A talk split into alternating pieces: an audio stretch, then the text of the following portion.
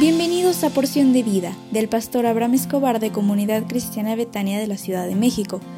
Prepárate porque hoy recibirás un mensaje para ti. Buenos días. Hoy es un gran día porque Dios está contigo como poderoso gigante, así que levántate porque Dios tiene un propósito de bendición para tu vida en esta semana.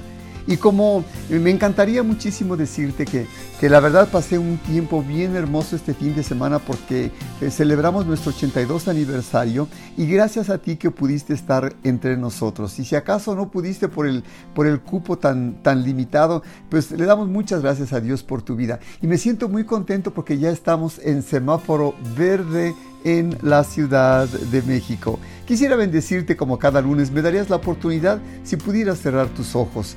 Déjame orar por ti. Padre, te ruego en esta hora por la persona que escucha este audio para que le bendigas en todo lo que haga en esta semana. Bendícele en su salir de su casa y cuando regrese.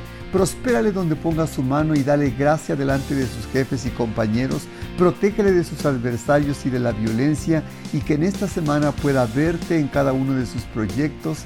En el dulce nombre del Señor Jesús. Amén. Hoy concluimos la serie de Betania es mi hogar en la que hemos revisado varios aspectos. 1.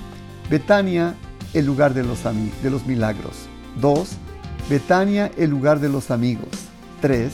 Betania, el lugar de la ofrenda memorial. Y hoy quiero concluir con el tema 4. Betania, el lugar de la última bendición terrenal de Jesús. Al concluir su ministerio en esta tierra, Dice Lucas 24 del 50 al 51, y los sacó fuera hasta Betania, y alzando sus manos los bendijo. Y aconteció que bendiciéndolos, se separó de ellos y fue llevado arriba al cielo. El Señor Jesús sacó a sus discípulos a Betania y ahí les les dijo la bendición, la declaración espiritual que ellos requerían porque fue la bendición que el Señor Jesús también había eh, entendido desde el tiempo pasado. Jesús resumió la bendición de lo que ellos conocían para animarles a no desmayar, a no flaquear, a no bajar la guardia en medio de la adversidad. Es el mensaje del Maestro para el corazón de sus discípulos. Era el mensaje que aprendió desde joven. Nos recuerda en amor su bendición que se apropia de nuestros sentidos para que sea una realidad viviente cada día. Y como dice Apocalipsis 22:20, el que da testimonio de estas cosas dice, ciertamente vengo en breve. Amén. Sí, ven, Señor Jesús. El Espíritu y la esposa le suplican que venga, y todo creyente sincero le insta igualmente a que regrese Ahora Jesús nos asegura a todos que viene pronto por ti y por mí.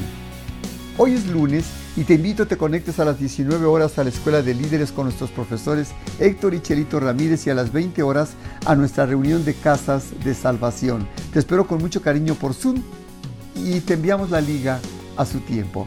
Que tengas un hermoso día, que Dios te bendiga y que Dios te guarde.